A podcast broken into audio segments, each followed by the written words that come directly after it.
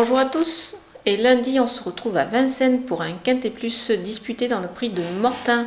Pour ce Quintet Flash ils sont 13 au départ sur une distance de 2850 mètres sur le parcours de la grande piste.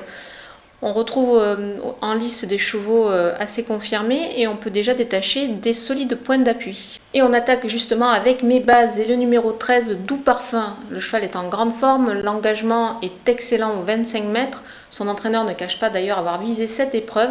Le cheval est associé une nouvelle fois à Eric Rackfin et tout simplement ensemble c'est 10 victoires. Et on peut imaginer une 11e dès ce lundi. Le 11 Freeman, c'est un très bon cheval, il va certes effectuer sa rentrée après quelques mois d'absence. Euh, maintenant, Alexandre Abrivard, qui est au sulky, qui le connaît évidemment parfaitement puisqu'il est entraîné par son père, euh, estime que le cheval est déjà bien affûté euh, pour disputer l'arrivée dans cette épreuve, un lot qui est parfaitement dans ses cordes. Il est certes ferré, mais ce n'est pas du tout un souci avant le coup. Le numéro 7, Fillette Delgreen, est régulière. Elle a déjà gagné sur ce parcours. Elle a encore pieds nus. Pour moi, c'est une base très solide. Et on enchaîne avec les opposants. Et le numéro 10, Dus Ex Machina, évidemment un cheval qu'on connaît très très bien dans cette catégorie. Il est en forme, il reste sur deux victoires.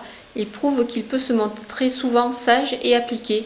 Donc on peut surfer sur sa grande forme et le garder très haut.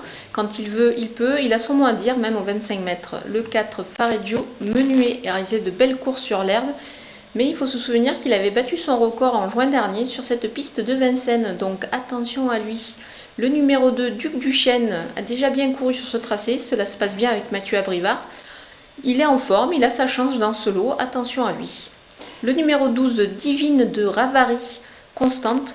Elle a bien couru dans un restant quintet, à Anguin, justement, il faut la surveiller, et elle est associée à Franck Nivard. Enfin, attention à mon coup de poker, c'est le numéro 6, Formi. Il est déféré des quatre pieds, le cheval est en forme, c'est tout simplement trois succès lors de ses quatre dernières tentatives. Donc attention à lui car son entraîneur effectue un déplacement ambitieux. Il faut le retenir également très très haut. Et on poursuit avec mes outsiders dans cette épreuve. Le 3, El Paso d'Ocagne, qui a bien couru récemment en gain. Il est déféré des quatre pieds. Je pense qu'il peut se placer ici. Le 5, Écume de Fureté. Elle est ferrée et vient de faire sa rentrée.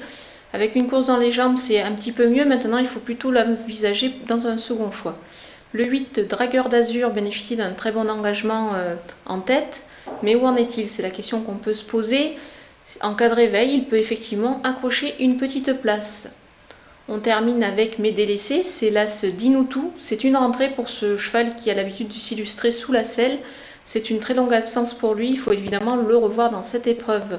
Le numéro 9, Fille du Chêne, bénéficie effectivement d'un bel engagement, mais elle demeure ferrée. Elle n'a couru qu'une fois cette année. Je pense qu'elle risque de manquer, d'autant qu'elle avait été absente plus de 8 mois. Donc avant le coup, je préfère l'écarter. Et voilà, nous avons passé en revue tous les partants de ce quintet de lundi. Vous allez retrouver dès ce mardi pour l'événement qui se dispute à Dieppe Philippe Thévenon qui sera de retour frais et dispo pour vous fournir les meilleures informations possibles.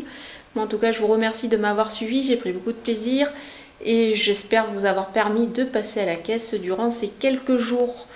On se quitte maintenant avec ma sélection, mes conseils de jeu. A très bientôt